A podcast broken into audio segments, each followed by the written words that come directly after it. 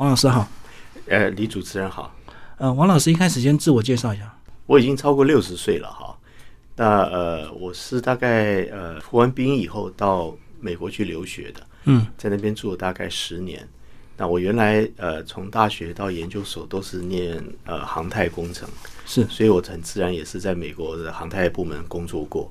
那回到台湾的话，是因为想要帮助台湾发展民航机工业，啊、当时有一家公司叫台翔，嗯，那现在当然一般人知道的是汉翔哈，那最早期的设计不是这样子哈，那台翔的那个角色现在已经失为了。是，那我们这第一批这种回来为台湾发展民航机工业的老兵，基本上都已经阵亡了。那在这之后呢，我就换了十个不同的产业，所以我去年出版的第一本书就是《生命响宴》呢，是讲我三十年经历过十个不同的产业啊，这是一个现在叫斜杠人生啊啊，那当时也不知道有这个名词哈、那所以我觉得这个经历啊。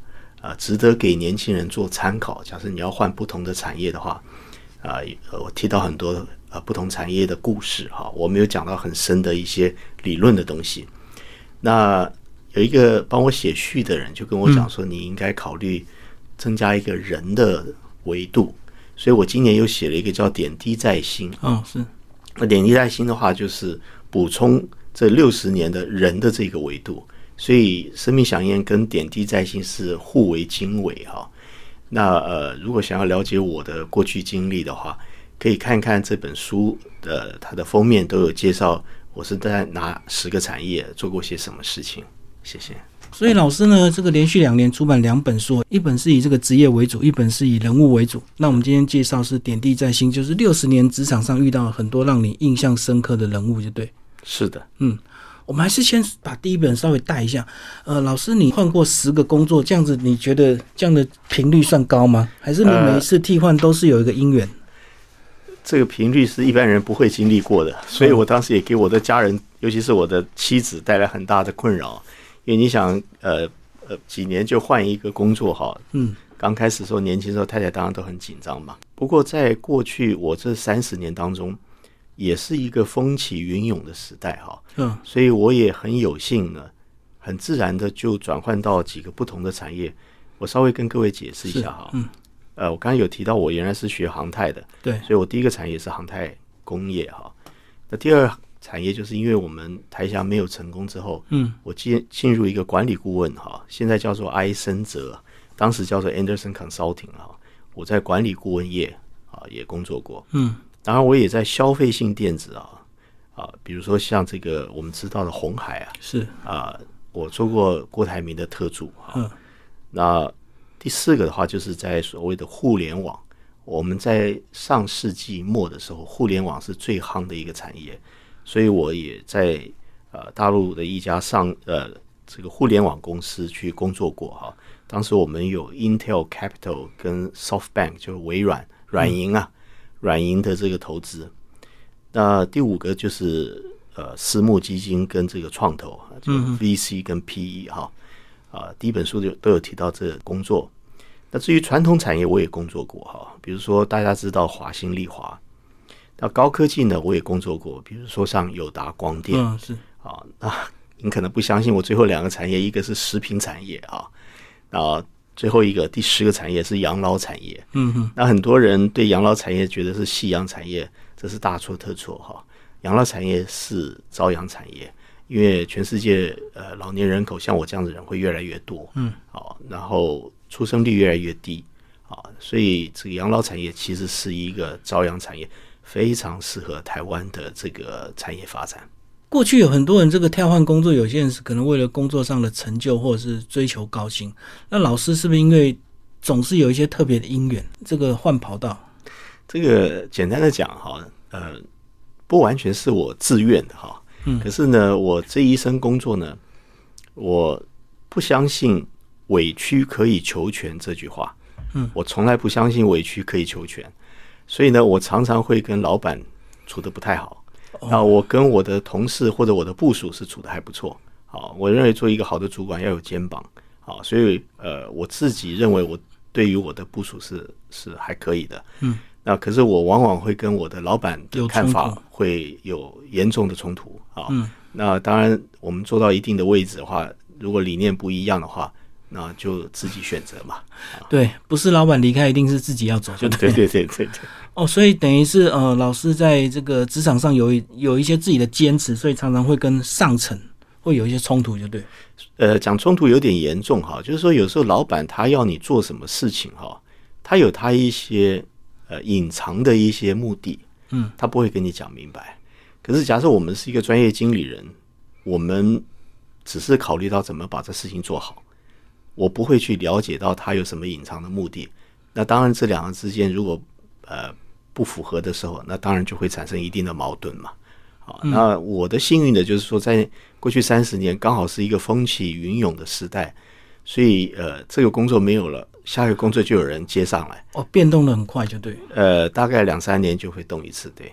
嗯嗯，其实我大概知道刚刚老师提的意思，有时候老板的心思并不是做这个事情的最重要的目的，他可能背后隐含的意涵，可是跟专业经理人的角度就会有冲突。他一开始不会告诉你，对，你要自己观察。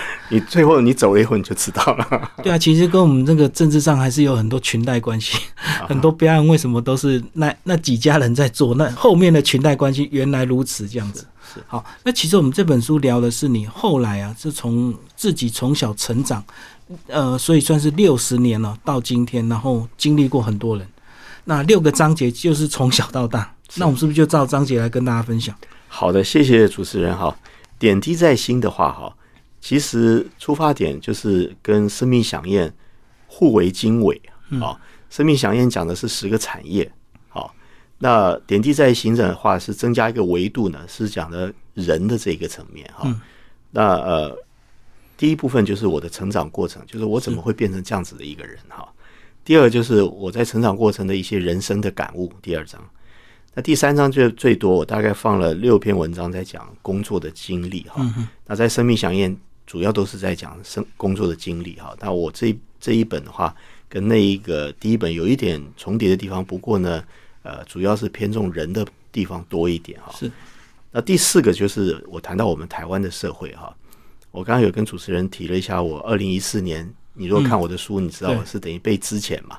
那我回到台湾以后，才发觉到台湾正是一个很妙的一个时间哈。所以我尝试从二零一四年这一年回看六十年哈。这个是呃第四章，第五章的话就是大家现在都在讲这个两岸嘛。嗯嗯，那我有三四篇文章讲到两岸三地哈。对。啊，第六篇的话就是我原来对于民主自由，认为这个普世价值是我的信仰，好，我的信念。可是后来我发觉都走掉了哈，那我就去追寻到底问题出在哪里哈。那所以第六章我写的叫做民主与专制，因为这个拜登总统前不久有在电视上讲，他说人类社会未来就是民主制度与专制制度的竞争，哈，这民主与专制，所以我这一章就用了这个名字。我这个这张放了七篇文章哈，嗯。那我稍微跟各位稍微分享一下哈，我认为写的最好的一篇文章哈，就是一对小兄弟的故事哈。嗯，呃，不长啊，是我三岁时候的片段的记忆哈。那我希望呃各位读者如果有机会看的话，不要带着批判的角度或眼光去看，哎，谁对谁不对，谁做得好，谁做得不好，千万不要哈，因为那里面都是我的家人哈。嗯哼。那我想要讲的就是说，我们人不能够选择出生地。对。比如说，你出生在欧美，跟出生在我们亚洲，或者出生在非洲，你可能是同样的聪明才智，可是你的发展是完全不一样的啊，因为机会不一样。是。那第二，同样的话，就是我们也不能选择我们出生的家庭。那很多人讲说，原生家庭给他带来创创伤哈。你如果看我这个一对小兄弟的故事，你可能会觉得，诶，他可能也有烙伤。呃，我不能否认。可是我觉得这个烙伤也不要完全从负面来看哈，我倒觉得说不定对我而言是一个祝福哈。那如果你能够从里面走出来的话，好，对，那当然我这个点滴在心这本书是跟我哥哥一起啊，献给永远活在我们兄弟心目当中的父亲啊，就是王继敏先生哈。我写这本书是献给我的父亲哈。那么呃。在成长过程当中呢，我在初中碰到两位很好的导师哈。我昨天才把这个书送给我初三的导师，嗯，他已经呃八十多岁了哈，是。那呃，初三的导师施老师，他就姓施，老师的施。那我初一的导师叫文德英导师哈，他已经去世了哈。他很有趣啊，他在初一的时候给我这个评语写为商温厚。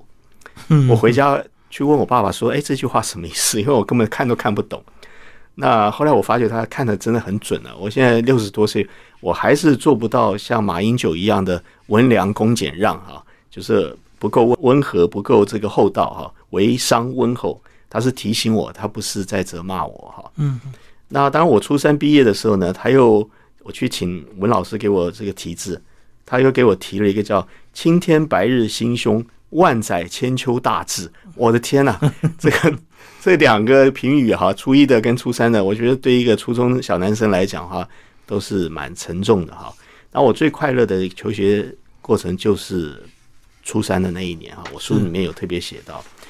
那当然，在这个成长过程中，我提到我两位同学哈，就是两位台大教授，嗯，他们都有小儿麻痹症啊。你看我的书里面，你可以看到，在西元前一千四百年前就有就有小儿麻痹症的这个石碑哈，就这个石碑。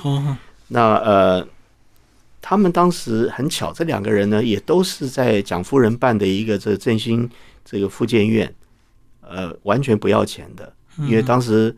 你各位可能可以留意，现在小儿麻麻痹症比较少了。如果看到小儿麻痹症的人，大概都是民国四十五年到四十八年这一段时间。所以那时候还没有疫苗的大流行。嗯，因为它是一种肠病毒，一般人不知道小儿麻痹是肠病毒，它是从一食物进来的啊。是。那当然，这这两位都非常优秀，都后来都做到台大教授啊。其中还有一位呢，他是在中华商场长大的，所以我书里面这一篇文章也放了中华商场的这个照片。嗯，啊，这是我这个年龄的共同记忆。现在你你到西门町你是看不到中华商场，是啊是啊，对，嗯，所以这是我的成长经过，我先分享到这里哈。嗯，所以这两位教授为什么特别的会念书啊？其实哈，我觉得很多人都有这个资质，像我们陈水扁总统。虽然是三级贫户家庭出来，他一路念书都是最好的学校。嗯嗯，然后他也做到这个中华民国的总统。我个人看他哈是台湾五十年、六十年经济发展奇迹的一部分。什么意思呢？就是我们的社会可以让一个贫穷家的孩子，因为他优秀，嗯，让你一路念最好的学校，然后没有家世也可以选上总统。这是我们台湾民主制度最好的一点。啊！可是我从二零一四年以后看到的结果是改变了哈。是对。那您刚回答您刚才问题，就是这两位教授本来就是聪明，嗯，好，那当然努力。更重要的一点哈，就是呃，他们的机会是公平的，嗯，好，你只要会念书，你就可以进台大，因为你念得好，所以你可以做台大的教授。可是现在年轻人常常会讲，我们这个时候，我们当年叫做这个威权时代。威权时代或许有很多不好的地方，可是威权时代有一点很好的地方，就是你机会是平等的。哦，大家都考联考 啊，你有机会，你有实力。当然，我不能说那个时候就没有走后门，没有靠裙带关系啊。可是比现在是要好得多。所以我书里面有提到，就是这两位台大的教授，如果他生长在现在的话，他是不是同样的努力、同样的表现，他还能够进到台大去做教授？这个我不知道。对啊，现在多元入学其实反而提供很多这个家长的巧门，对不对？虽然看似是对小朋友是有利的，可是有些家长总是会找一些奇奇怪怪的方法，不像我们过去考试就一拍两瞪眼。我就很很坦白的讲啊，主持人，嗯，你认为多元入学对于贫穷家的孩子是帮忙还是不好？其他机会更少，因为当然是没有这么多资源嘛。就是就就想说，以前说我们刚开始说用网络上去找资料。很多偏乡的小孩子，他没办法上网的，根本没电脑、没网络，哎，没有网络，对，所以你再把它搞到什么繁星计划、什么多元教学，其实我我是觉得哈，聪明的孩子就是聪明啊。那有些父母喜欢揠苗助长，这是不对的哈。嗯。可是呢，社会呢要给所有的小孩，不管你是什么样的一个环境的小孩，都是公平的机会。嗯。如果你没有办法给他公平的机会，你就算口号讲的再好。你做的事情都是不公义的，嗯，就是第二章就讲人生感悟哈，因为呃，你看我书里面会知道我也学佛哈，那我学佛的话，我不是要来传教哈，因为我出生的家庭是天主教家庭，可是后来我变成一个佛教徒哈。那呃，我在人生感悟里面，第一篇我讲到人生何处不相逢哈。是，嗯，那我举了我一生碰到三个不可思议的事情哈，比如说呃，我在台北市，我回来台湾十多年以后，居然在台北捷运的车厢门打开的时候，走进来我这一辈子第一个老板，他是呃我的学长哈，嗯，呃，他在从美国回到台湾来探亲。那你在想那几率有多小？他从美国回来台湾探亲，到捷运，我们在同一个车厢里面碰到，这这几率很小。然后更有趣的是呢，我碰到我五十年前的幼稚园的同学，那你怎么可能记得五十年前？当然不记得，可是我记得他的名字，好，这个是很有意思哈。呃第三个话就是我跟我一个美国的老板叫 Carl Kilmer 哈，啊，他当然不是我的直属老板啊，他是很。很杰出的，就是当时这个埃森哲或者呃，以现在叫埃森哲，以前叫 Anderson Consulting，就是全球合伙人。那他到北京天坛旅游，他已经退休了。他从 Boston 到北京天坛旅游，我从台湾到北京出差，周末去天坛逛一逛，这么多人，这么多人居然碰到，就我我要讲人生何处不相逢，就是要讲一个事情，就是。我们常常说人生无常啊，嗯，大家就会觉得很丧气。可是下面一句话你要想到，就是我们的人生是经常充满惊喜的，对，包括这三个不可思议的这个重逢，我也很高兴哈。所以这个是人生感悟的第一个。第二个话就是寻找人生的目的哈。这篇文章我四五十岁的时候写的哈，我希望各位可以稍微看一下哈。就是呃，很多人你问他你。昨天我岳母还在问我这个事情，因为我岳母看不懂我的第一本书，她看我的第二本书啊。那我待会再讲哈，就是讲到人生的目的。因为很多人，哎，你人生的目的是什么啊？他我是来还债的，我是来受罪的，我是来这个那个这个那个。呃，我四十几岁的时候，我想到不是这样子，人生来只有一个目的，就是 be happy，就是要快乐。是，那这么简单的目的，为什么我常常做不到？这是我四十岁的时候反问自己。因为我呢，经常会想要 be happier，我希望活得更快乐一点。因为我要想要活得更快乐一点，我往往就没有办法活得快乐。好，所以这是我在提到人生目的。那我岳母问我的就是说，我们每一个人来都有一个使命。好，他就问我说：“志强，我的使命是不是是就是生孩子，把你们带带大？”我说：“妈，不是，那是你的责任，那不是你的使命。”嗯嗯。那他那我的使命是什么？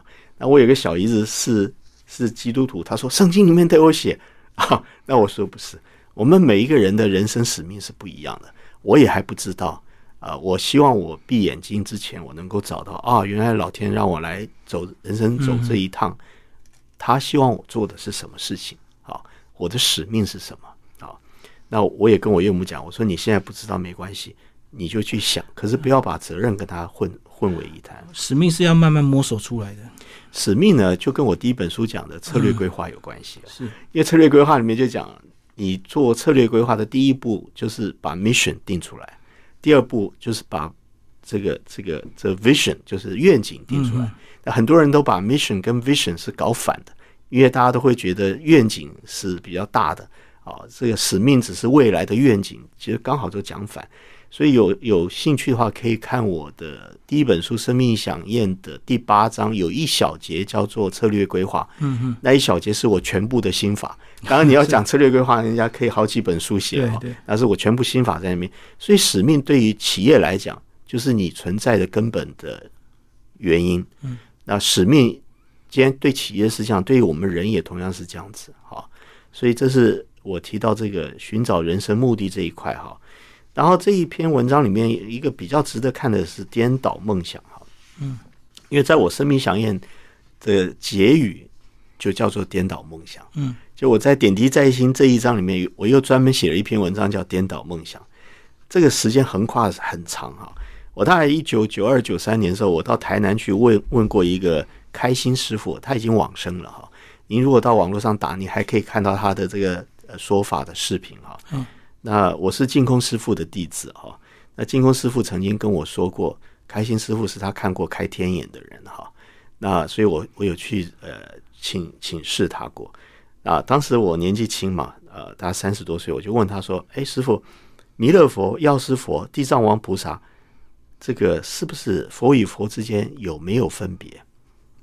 嗯，啊，那开心师傅就说：“弥勒佛、药师佛、地藏王菩萨各有各的佛果，当然有分别。”嗯，我书里面没没写，他还补了一句。你还没有开悟 啊？那书里面我没写这一段了哈，我没有写到这一段。可是我大概到前两年，我我离开大陆前，我曾经去过扬州高明寺哈。大陆有很多禅宗的寺庙，一般人不知道。这个高明寺是乾隆六下江南一定会经过的一个啊。可是你即使到扬州，人家会叫你看其他的寺庙。这个高明寺在文革时候被毁掉了。嗯，我去那里的时候，我觉得它的建筑物已经没有什么可看了，就是新的就对。可是里面有很多高僧，嗯，好，他我刚好碰到他们在打禅期哈，所以我就在休息的时候问了一位手拿着戒尺的禅师同样的问题，就是我问开心师傅的问题，同样问他，他说佛与佛之间没有分别，但是愿力不同。嗯，我认为这个答案是我完全能够接受的答案。那我为什么认为是这样的？你可以看我这本书里面用一个玻璃杯的来解释哈，我在这边就不多讲了。颠倒梦想里面，当然我有提到我在骑单车的时候的意念出来哈，这就是这三张图片都是那个意念出来的啊，不是我写啊想啊看书出来哈。我希望没有误导各位，因为我跟一个就是广树成先生啊，就是帮我写序的那位先生，我很佩服他。他说：“哎，Alex 啊，你要把它写下来。”所以我才写下来那七点哈，这七点，呃，我就不特别念了。结论就是哈，呃，在我的第一本书的《颠倒梦想》的，我放了一个结语，就四句话，就是嗯，关照思想的制约，平息内心的恐惧，嗯，倾听生命的泉涌啊，绽放全然的自由哈。我我没有达到这个境界，可是是我现在修行的一个方向。这里面其实没有什么宗教的意涵哈。嗯，那。关照思想的制约，哈，我举一个小例子说一下哈。我们知道油门是加速，刹车是减速，是大家一认为这个刹车是油门的制约，这是不对的。因为你要开出一个弧线的话，一定是油门带刹车，嗯，所以你的制约并不完全是像你想象中那样子。当然，还有一个这个禅师叫松下问道，叫李敖啊，翱翔的翱哈，嗯嗯。就是那一句很有名的话：“云在青天，水在平啊。”就是从松下问道这句话出来的哈。云在天上的云，跟瓶子里面的水，它们本质都一样，都是 H2O。嗯嗯。啊，对。那瓶呢，就是水的制约。啊，那你可以说，哎，水的有很多优点，它可以随着瓶子的形状调整。当然，你也可以说它是被瓶子制约住。嗯。那云的话，在天上当然是没有制约，哈，所以这个呃，要讲的话，可能又可以聊很长，我这边就不多讲。不过，我觉得倒觉得，呃，李敖哈，翱翔的那个敖，不是我们的以前的李敖大师的李敖呢，讲的松下问道，这个也是 Google 可以找得到啊。啊，这个是我在这一章想跟各位分享的，就是人生的感悟啊，大概就这几点。工作经历的话，第一个我要感谢我生命里面的贵人哈。嗯。我刚刚讲到三个惊喜，碰到我这辈子第一个老板就是 Ken，好，那我们还有一个共同的老板叫 Dale Cox 啊，所以在我生命贵人当中有一张呃人家帮他画的图片啊，Dale 已经去世了，嗯嗯，啊，所以我我很有幸这一生碰过两个生命贵人哈，然后在工作经历里面我还提到郁亮情节哈，这边又有一张图片哈，柯如书哈，就是当时这个台翔的总经理哈。他已经去世了哈，这是我难得碰到非常非常聪明的一个台湾人哈。那在他身旁的那一个呃呃熊辉博士哈，我可能今天下午回去给他这个送书哈，也是一个非常非常优秀的人哈。那呃，我写这个呢，千万不要误会我在呃对这两位有不敬的地方，我完全不是哈。嗯，呃，柯博士跟熊博士都是我们台湾培养出来很难得拔尖的人才。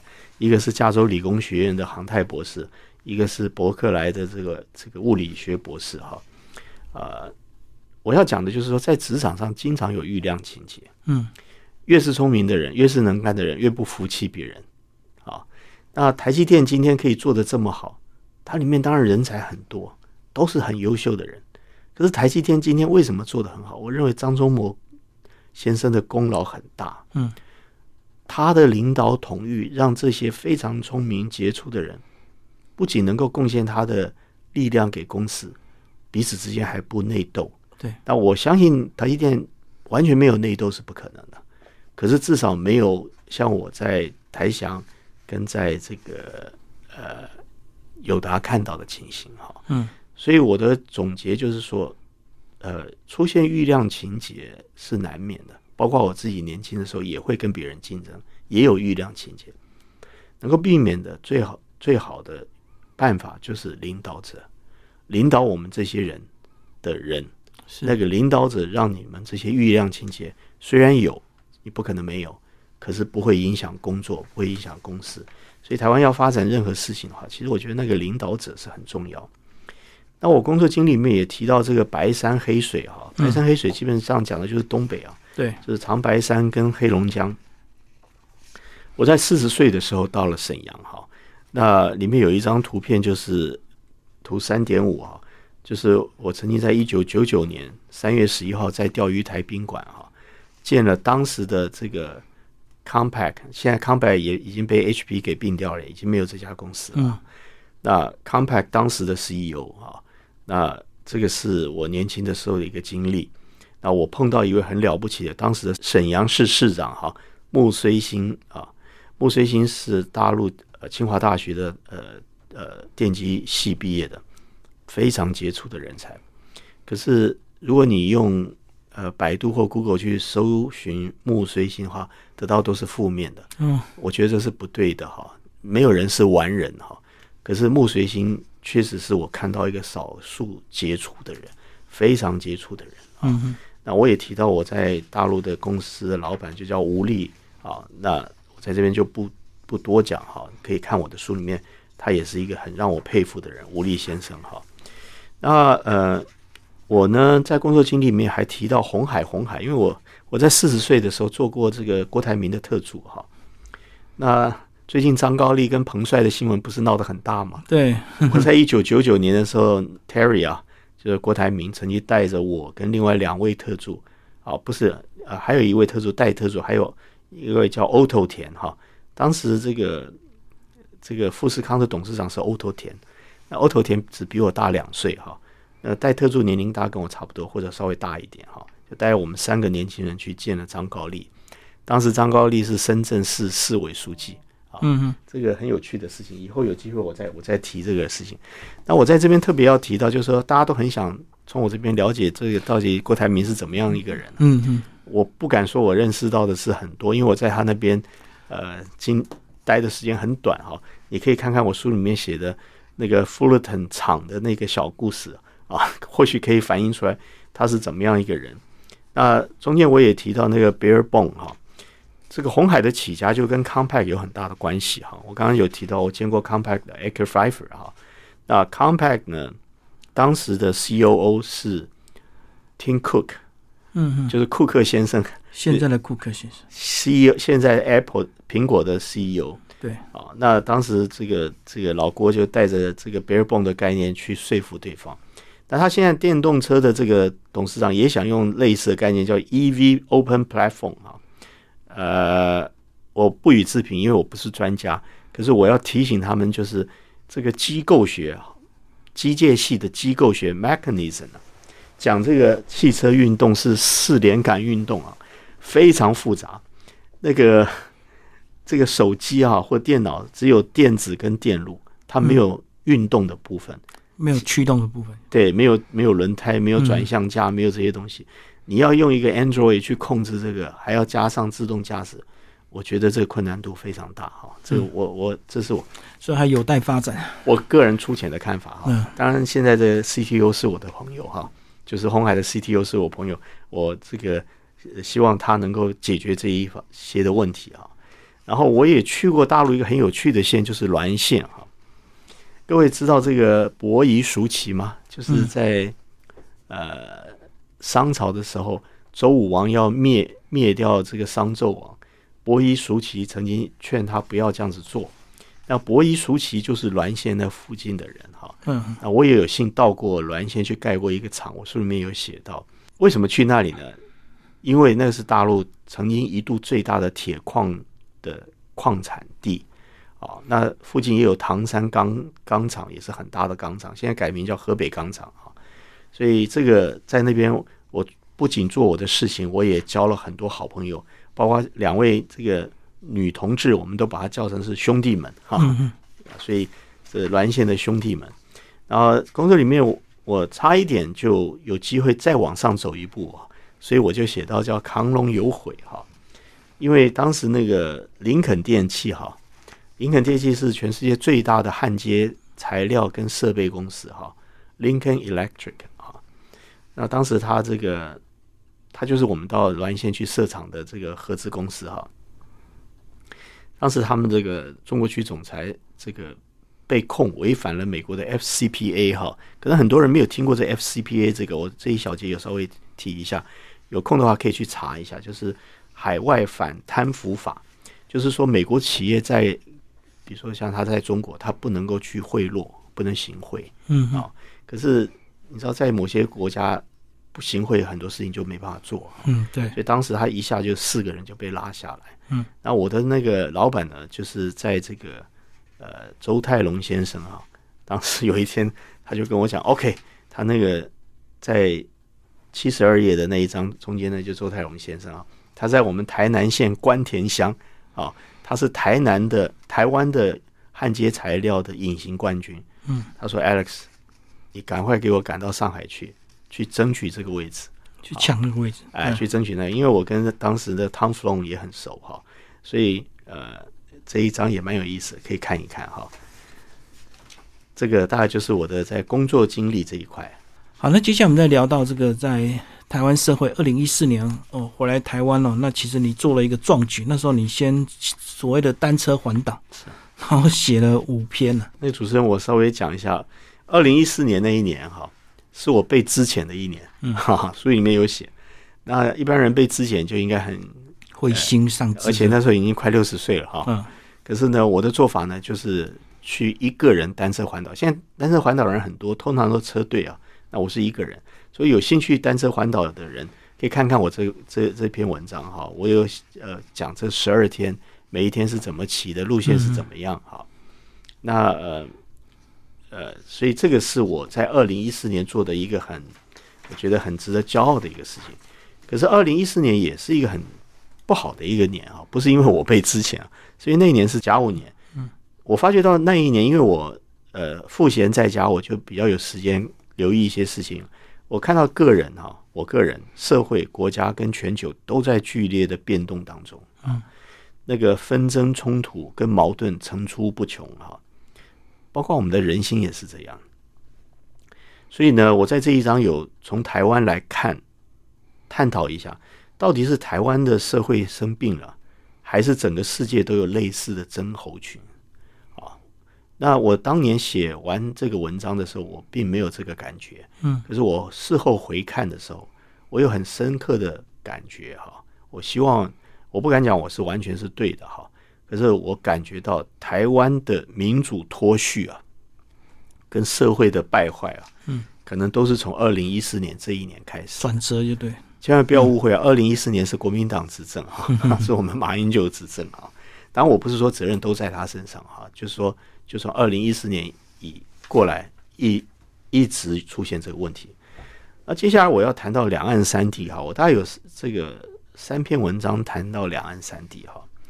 第一篇就是两岸三地打一场桥牌。嗯，对，这篇文章是在一九九七年二月二十号，邓小平去世之后，我跟刚开始一开始提到那 Car Kilmer 哈，就是我在北京天坛碰到的那位 Car Kilmer。我陪他去北京去开会的事情哈，我回来以后就写了这篇文章，投到民意论坛上哈，嗯，呃，可以看一下，我在这边不特别讲哈，这是，可是我很遗憾的，经过这么久的时间，二零一七到现在快要四分之一个世纪了，还是没有配对成功，嗯，还是没有打打好这一场桥牌对啊，，三方没有打好，就对。呃，要加上美国就是四方啊，四方就是台湾、香港、大陆、美国四方打这场桥牌，他配对都配不对啊，那嗯更是打不好。那当这里面我也提到，二零一四年的时候，习近平提到一国两制，提到协商式民主哈、那非常值得一看，因为大家都会有一些自私的观念，认为共产党一定没有民主啊，你万万想不到他那一年讲二十几次协商式民主哈，嗯，然后我不是在帮他这个漂白，也希望读者不要把我抹红哈，然后我是建议各位就是用一个持平的心去看哈。那当然我我书里面那张图有提出来，就是习近平是否可以对台湾哈示出一国两制以外的善意？嗯哼，当然，你一国两制你大没办法收回去了，你有没有办法示出以外的善意？比如说，你讲说这个呃，这个十三亿人口对两千三百万人口进行这个这个投票，那当然台湾人输了。可是如果你把这个一国两制跟协商协商式民主放在同一个平台上天天平上来，也许可以找到一些答案。嗯嗯，那协商式民主是习习近平自己讲的话了哈。那当然，一国两制是中国现在的政策。对那我对蔡英文的话，就是写到最后一里哈，哦，讲的是蔡英文总统哈。这里面这个我要提几个事情哈。第一个就是哈，我在二零一一年五月二十五号，我当时是 Mercer 台湾区的总经理哈，Mercer 就是美式顾问公司哈，台湾区总一个美国的公司哈。当时美国商会 M Chan 请我去讲当时中国的“十二五”规划，现在可能已经到“十四五”规划了哈。就是“十二五”规划讲的是二零一一年到二零一五年，那我是二零一一年的五月二十五号在美国商会谈这个“十二五”规划。讲完之后，有一个英国的退休的人跑过来跟我讲话，他大概是英国的这个经济学人哈，Economist 的一个退休的主管。他讲的话让我很 surprise 啊！我现在可以跟各位听众分享一下。他说啊，Alex 啊，一九七九年到二零零九年，大陆的三十年改革开放证明是成功了。对，那我说，那又有什么意思呢？他说，if 哈，如果从二零零九年到二零三九年，中国还有三十年的改革成功的话，那我说你们西方会怎么样？这话我非常 surprise。他跟我讲的是，我们西方人就要想民主是不是唯一的选择？这不是我讲的话，是那一位英国退休民。嗯嗯，他的英语原文就是这个 democracy 是不是 the only choice 啊？这个是在二零一一年我听到的，我当时也没有想太多哈。那在二零一四年呢，赖英照先生哈在报纸上有发表，应该是联合报讲认真看待宪法。各位有兴趣的呃听众可以去 Google 找出这篇文章。赖英照做过我们司法院院长啊，他比现在这司法院院长好太多了哈。那认真看待宪法，为什么？我提醒各位看这篇文章？因为在二零一四年的时候，英国的国家广播公司 BBC 啊，有一个报道说，全世界有一半的财富掌握在八十五个人手上。那是二零一四年啊，我不知道现在是怎么？样情形。赖英照先生这篇文章在讲宪法的基本精神，你要叫宪法学者去讲，也是讲一大堆，好几本书。好，你去看赖英照这篇文章，他讲宪法的基本精神就是均富，嗯均富，你不能这个贫富落差太大。是啊所以我觉得赖英照先生这篇文章很有意思。那回头来看，现在习近平在讲什么？共同富裕对新的计划，嗯，是不是也是均富？可是我们的政府有没有想到这一点？你讲了很多很炫的名词，繁星计划、多元入学，你做制造的只是弱势的人越来越爬不起来，嗯，有钱的人资源越来越多，真的要考虑到这一点哈，这是我很沉痛的这个分享哈。那当然你会想到，就是说，那我们跟大陆之间怎么办哈？呃，我我在两岸三地。的有一篇文章叫《自由与未来不能妥协》哈，这是我们蔡英文总统去美国访问的时候讲的一篇一段话哈。当时他去了那个雷根的雷根的美国退休的总统雷根的图书馆里面，我相信这句话可能不是他讲的，可能是雷根讲的哈。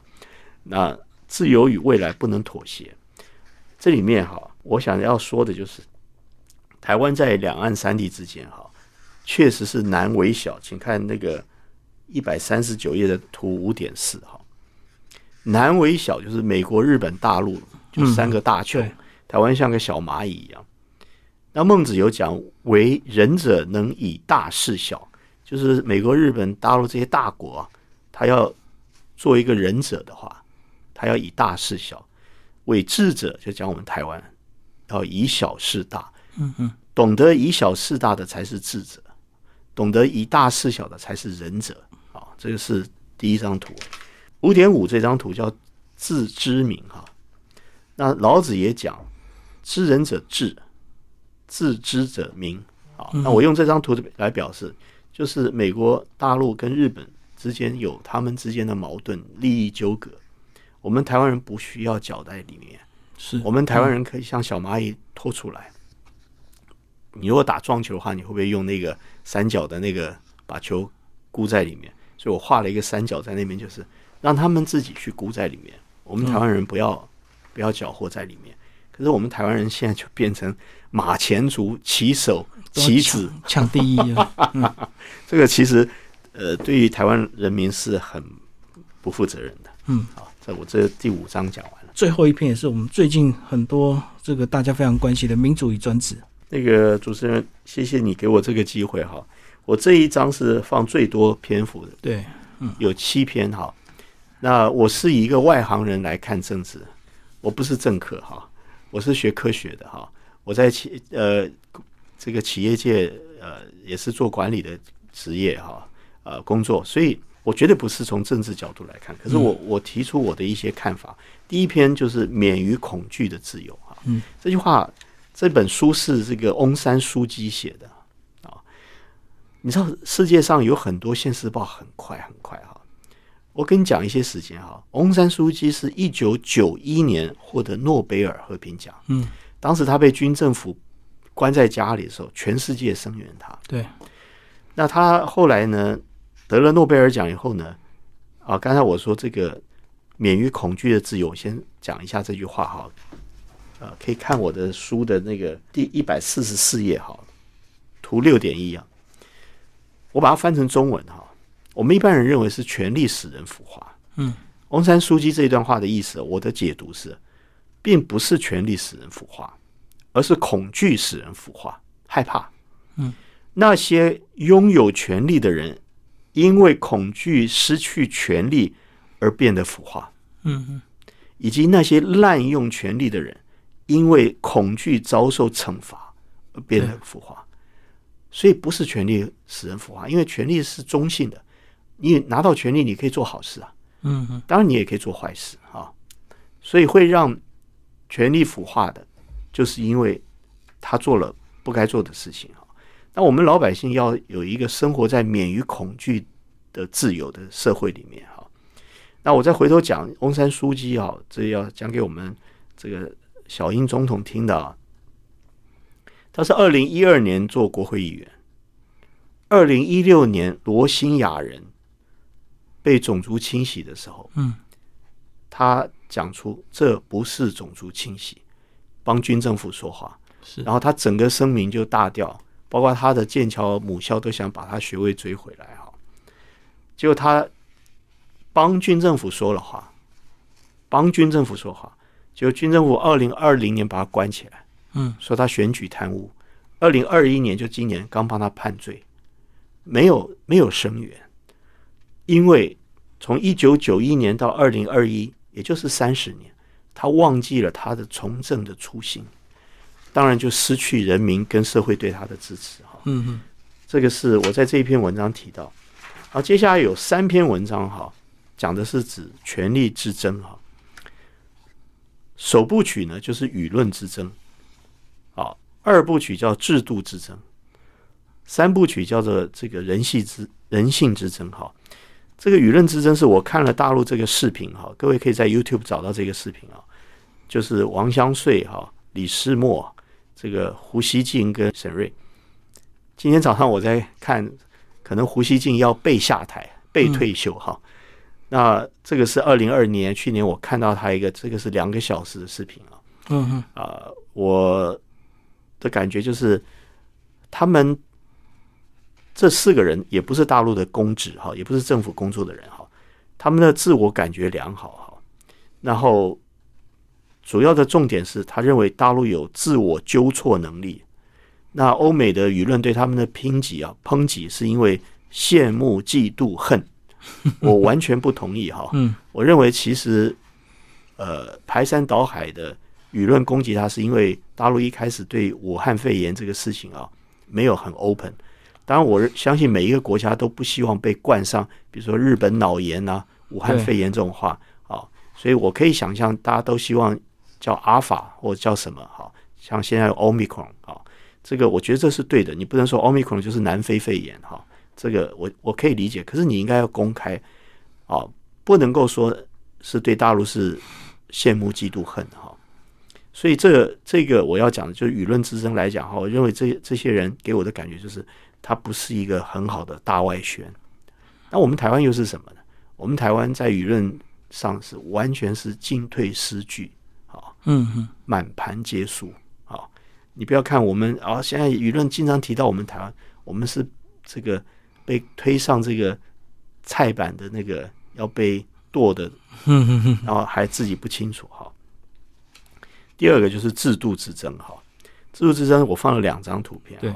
二零二零年年底写的哈，那时候川普呢败选啊，那他发动民粹，那当然他的当选也是因为民粹哈，嗯，那么呃，他对抗建制派，就像拜登就是建制派，就是那些社会精英。那拜登呢，就是呃提出来民主与专制是未来两个人类社会的这个制度的争竞争哈。那这边我稍微要稍微讲一下哈。各位可能一听到民主就觉得高大上哈，可是你知道在柏拉图的共和国里面，他讲到政治制度有五种啊，第一种叫精英政治啊，嗯嗯，aristocracy 哈，第二种叫做寡头政治哈，就是 oligarchy 哈，那第三种叫做金权政治啊，democracy 哈，第四种才是民主政治是。叫做 democracy，嗯，那第五种就是独裁政治叫 tyranny，有时候叫做 autocracy。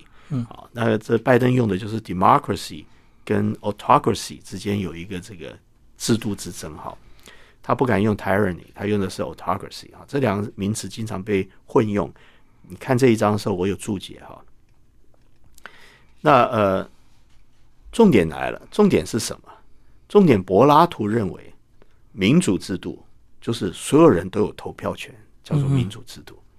什么叫寡头制度？政制度？寡头制度就是少数人才有投票权。他说这两种政治制度都是不稳定的政治制度，不是最好的。嗯，好，所以呃，柏拉图是认为最好的政治制度应该是精英政治。好，我书里面也稍微写一下。那其实新加坡就比较接近精英政治，它也不是完全的民主制度。哈，那第三点就讲到这个人性之争。哈，你知道这个伊斯兰教跟基督教争了。竞争了一千年都没有解哈，我是从这一张图就放这一嗯嗯，在讲这个。其实呃，我认为哈，这个呃，我们要谈到这个呃人性之争的时候哈，或者是我们要谈到两岸之争的时候，真正要想到的就是三个基本的问题哈。这三个基本问题其实也是哲学问题，就是从哪里来，往哪里去，我是谁哈。是，那我先用这个两岸来讲。国民党认为他知道我从哪里来，因为我有五权宪法，我有中华民国。可是往哪里去，国民党不知道。嗯，好，所以他在统独议题上经常进退失据。民进党呢，不管我从我往哪里来，啊，他可以说我是中华民国台湾，可是他很清楚他要往哪里去。当然，就从中华民国台湾再往下推，我不知道它可以推多远。嗯哼。可是国民党跟民进党都犯了一个基本的错误，就是他没有回答一个根本的问题，就是我是谁。我们一开始不是讲到使命嘛？对，使命就是我是谁。嗯嗯，企业要知道，我们个人也要知道，我们台湾更要知道我们是谁。好，我们台湾以前是中华民国，我们现在有人说他是中华民国台湾，可是我觉得这不是最好的解，我也不知道最好的解是什么。嗯，最好的解就是我们台湾老百姓要有共识，我们是谁。好，如果我们连我们是谁都不知道的话，我们的未来只会让美国人跟大陆决定，我们台湾人完全没有决定，千万不要搞错。嗯嗯，然后后来还有三篇文章，最后三篇文章：战略耐心、民主专制与自由未来啊。这三篇文章我是发表，不是在民生头条，是发表在风传媒哈，风传媒上发表的。那战略耐心的话呢，就是今年六月六号就飞来一个 C seventeen 啊，对这么大一架飞机，然后做一下秀，几个小时就回去。嗯啊、也没有把那个当时我们很缺的疫苗带过来，所以你还是要走 COVAX 的方式取得你的疫苗。当然，现在台湾不缺疫苗了，对，可在那个时候完全就是作秀缺，对作秀了哈。那至于这个战略耐心，你可以看一下哈，我里面有提到一些说法哈，就大家很担心的就是那个休息底德陷阱哈。那我个人认为是不会发生的，因为我认为这是冷兵器时代的战略思维哈。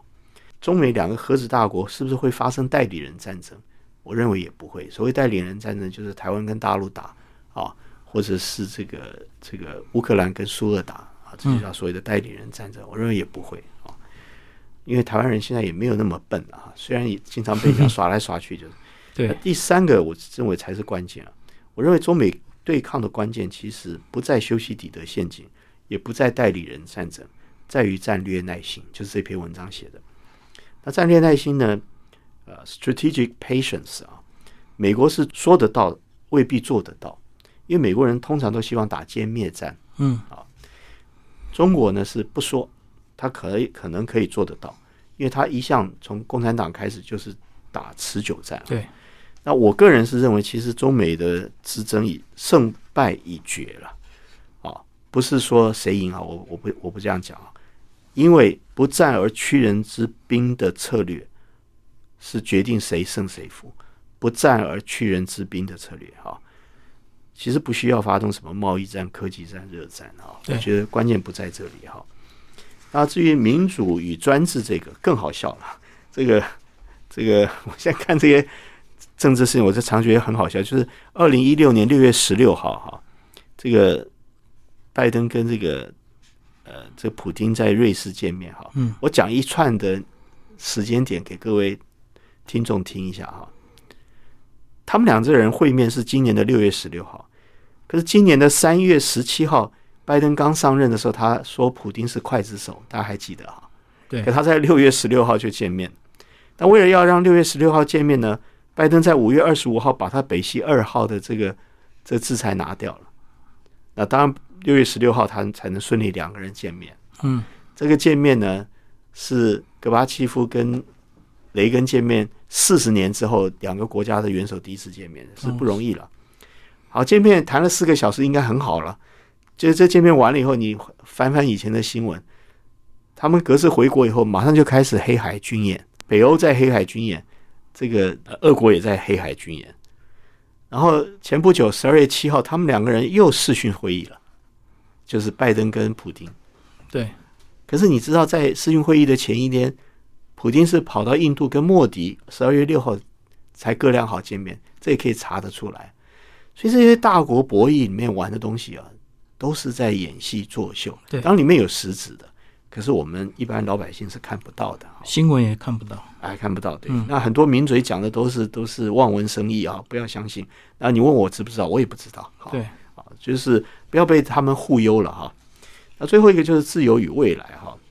那我前一个不是讲到这个川普败了以后，他不承认他输嘛，所以他在一月六号的时候还发发动国会暴动哈，在对自由未来这边有这篇文章。我现在最后一个做个结语哈，就是人类社会哈，自古至今不是现在，不是这些人啊，从古代到现在都是这样，都是少数人掌握大多数的资源。嗯，我刚刚不是讲这英国国家广播电台 BBC 说，全世界有一半的财富在八十五个人手上嘛，就是我的意思啊。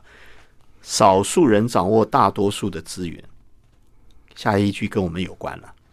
大多数人的抗争只为了符合少数人的利益。嗯啊，所以太阳花学运，像以前我去参加过很多抗争，那真正他可以获得利益的人都没有在我们这些抗争的群众当中。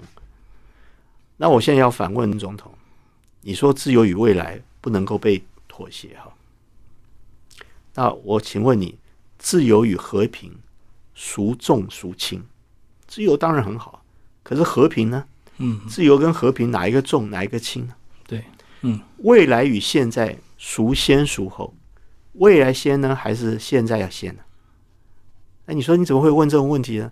你看我们现在在做的事情都不不是都是在做，我二零二五年要变成这个非核家园，所以我现在要大量的烧煤，我要以废用废发电，这不是很可笑的事情吗？嗯哼，所以呢，我的书里面没有用这一张图片哈，我的新书发表会有用用这一张这个漫画哈，是，这是是这个新加坡人画的，嗯归他们来消遣我们。他说：“为什么台湾有那么多政治骗子？政治骗子，新加坡人画的，一个两个和尚，好，然后另外一个和尚就回答：不要埋怨骗子，实际上他们的傻子啊，多到骗子都不够用。那那我们被新加坡优一墨也不要怪人家，因为当时陈唐山做外交部部长的时候说他是比屎大的国家，没错，嗯嗯，所以我的结语哈，跟听众分享就是：骗子永远学不会讲真话，我们是傻子啊，我们终究可以学会分辨谎言吧。傻子要越来越聪明，是吧？好，谢谢王志强老师为大家介绍新书《点滴在心》，三明书局出版，谢谢。谢谢主持人。